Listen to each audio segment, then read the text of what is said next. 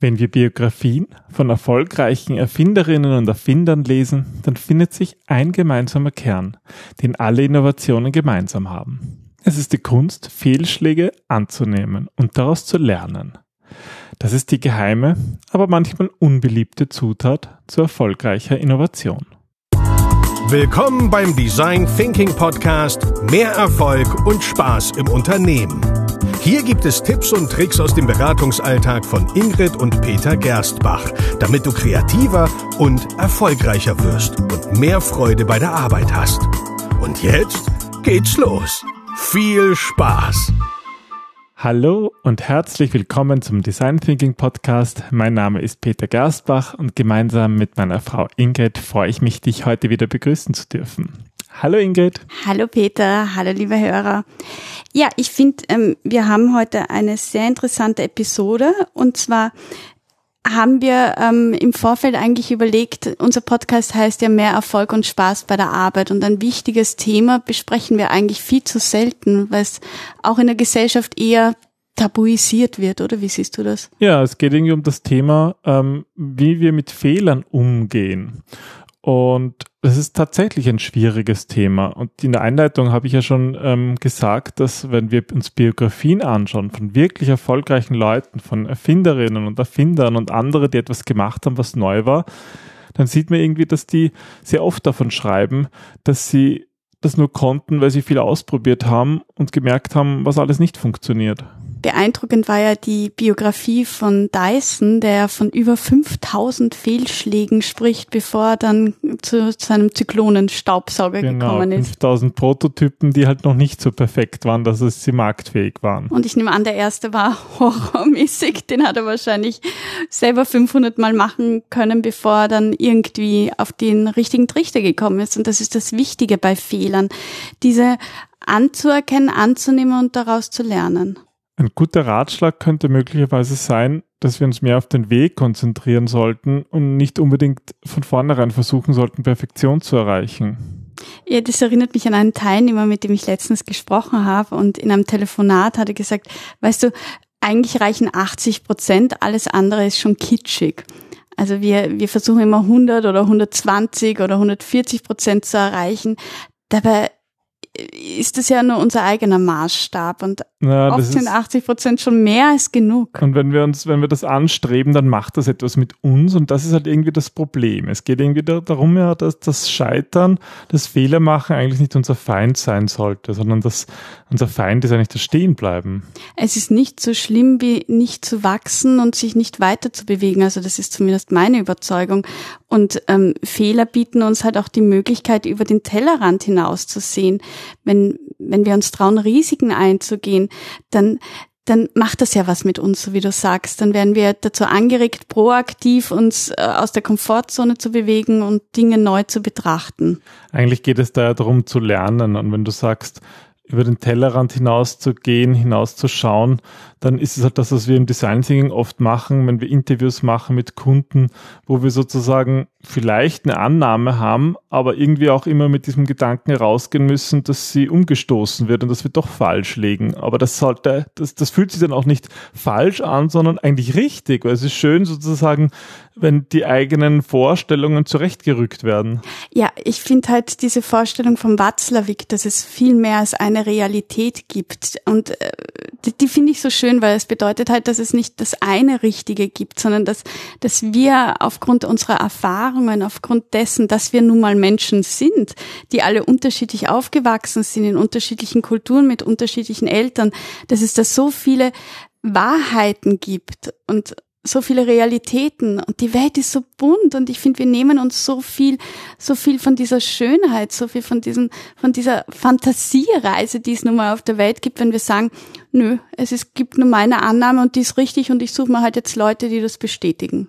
Dazu gehört hat eventuell auch der Blickwinkel, was jetzt gut ist und wie man erfolgreich wird, wie man Innovationen schafft. Weil viele, glaube ich, würden schon sofort unterschreiben, dass das Streben nach Perfektion ganz viel ermöglicht und ganz viele Erfindungen ermöglicht hat.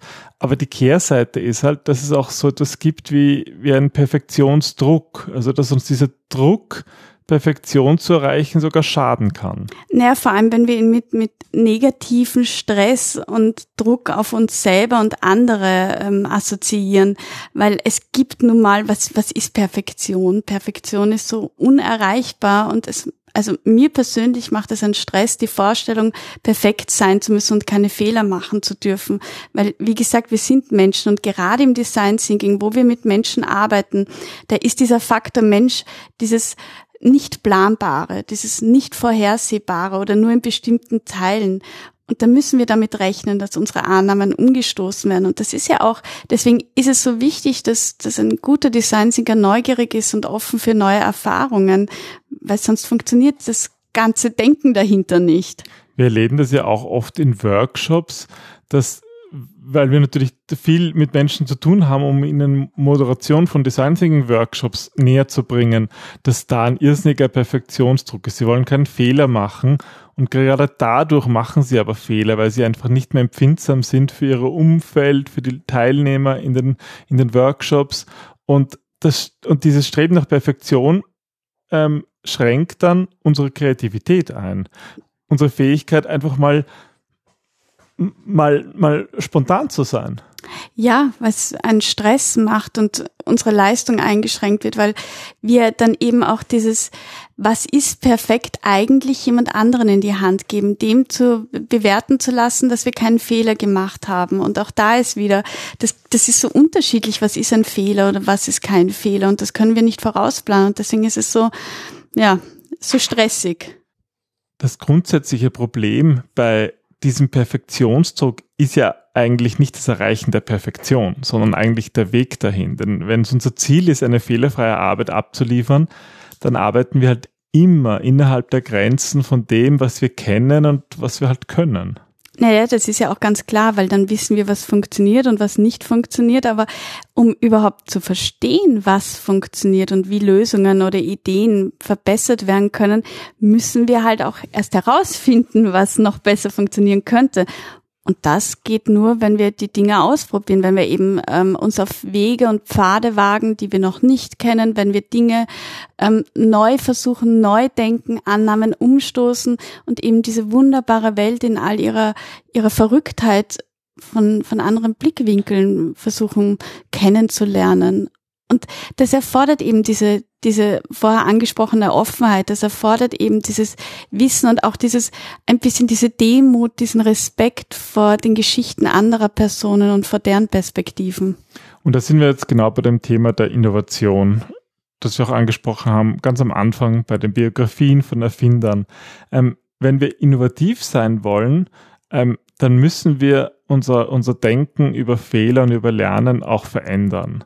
Und ich würde schon sagen, dass in der heutigen Arbeitswelt Innovation mehr gefordert wird als Tradition. Ja, also ähm, ich habe letztens mit einem Kunden telefoniert, das war ganz, ganz spannend, weil sie gesagt hat, ja, also in unserer Strategie steht, wir müssen innovativer sein. Und dann habe ich gesagt, na, was, was heißt denn das für Ihr Unternehmen? Und dann war so diese Stille, naja, innovativer. Wir, wir müssen eben, ja, wir, wir müssen eben innovativer sein.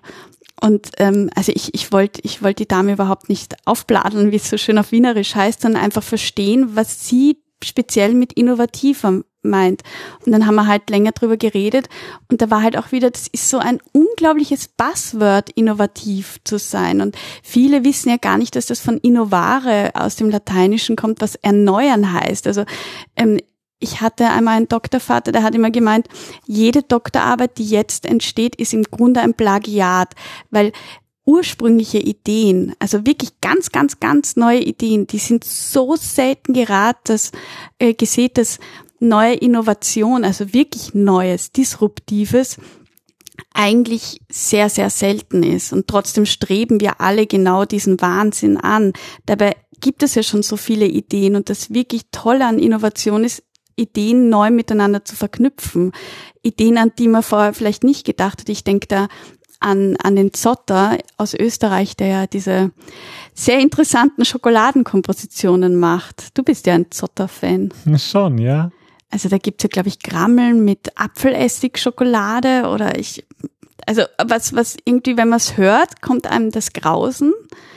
Das schmeckt dann doch gut. Und was hat das jetzt mit Innovation zu tun? Das ist eine Innovation. Das ist eine dich. Innovation für mich, weil es gab Grammeln, es gab Apfelessig, es gab Schokolade, aber niemand hat sich vorher getraut, einmal auszuprobieren, wie das eigentlich schmeckt, wenn ich die drei Sachen miteinander kombiniere. Und da sind wir schon bei Innovation. Das also es geht darum, etwas zu kombinieren, etwas Neues zu machen, ja. etwas auszuprobieren. Aber der, der grundsätzliche Gedanke, den du, glaube ich, begonnen hast den, oder den ich aufgreifen möchte, ist ja irgendwie, ähm, Firmen sagen, sie wollen innovativ zu sein, ohne darüber nachzudenken, was das für sie eigentlich bedeutet. Und was es auf jeden Fall bedeutet, ist, dass sich die Kultur verändern muss und dass das auch Auswirkungen hat, die möglicherweise von denselben Leuten, die Innovation fordern, gar nicht unbedingt geschätzt werden. Weil man denen zum Beispiel sagt, ja, das heißt, ihr müsst doch lernen, zu scheitern und Fehler zu machen, ihr müsst sogar mehr Fehler machen, dann würden vielleicht dieselben Leute, die Innovationen fordern, sagen, nee, Fehler wollen wir eigentlich nicht weil deren Ziele andere oft sind, die sich, also äh, das ist eben, deswegen habe ich ähm, auch gefragt, was bedeutet für Sie Innovation? Bedeutet das, den Wachstum des Unternehmens zu steigern? Welche Zielvorgaben sind daran verknüpft? Weil dann kann man Innovation für das Unternehmen so definieren, dass es ihnen auch weiterhilft. Und so wie du sagst, ganz selten ist es eigentlich, na, wir wollen wirklich ausprobieren und es ist uns wohl bewusst, dass das auch bedeutet, dass wir viele Ideen verwerfen müssen, viel ausprobieren müssen und draufkommen müssen, dass Krammeln und Apfelessig doch nicht die perfekte Kombination ist. Ja, das eine geht eigentlich nicht unter dem anderen, zumindest aus unserer Sicht. Das heißt, diese neue Kultur der Innovation bedeutet auch, dass wir uns der Idee des Scheiterns öffnen ähm, und typische Unternehmen belohnen nun mal Fehler nicht, sondern es wird halt eher belohnt, wenn wir irgendwie unsere To-Do-Liste abgearbeitet haben, wenn wir unsere Ziele erreicht haben. Aber wir brauchen da halt einen, ja, einen Wechsel der Perspektive ich meine, man muss ja auch ganz ehrlich sagen, natürlich ist Scheitern scheiße, ja, das tut weh, das ist unangenehm, das ist nicht immer, immer toll, aber es ist so notwendig, wenn wir lernen müssen. Und ich glaube, genau dieses Denken, dass Scheitern was Negatives ist, das muss zuerst in unsere Köpfe und dann können wir es auch in die Unternehmenskultur übersetzen. Und das funktioniert halt nur, indem wir auch das Scheitern lernen und indem wir auch lernen, dass das Scheitern Spaß machen kann, indem wir es neu verknüpfen und alte Erfahrungen, eben wie in der Schule, eins plus eins ist zwei und nicht drei, du bist ein Trottel, setz dich wieder hin, dass wir da schon beginnen, neu zu denken. Eigentlich geht es ja darum, dass wir ähm, äh, dass wir auch beginnen, dass uns genau das Spaß macht. Einfach diese, diese Suche nach dem Neuen, die findet per se halt außerhalb unserer Komfortzone statt. Äh, das heißt, solche, solche Fehlschläge, die, es geht irgendwie darum, die zu ermutigen und das ist, und, und sie nicht als ein, etwas zu sehen, wo wir, was wir nicht haben wollen.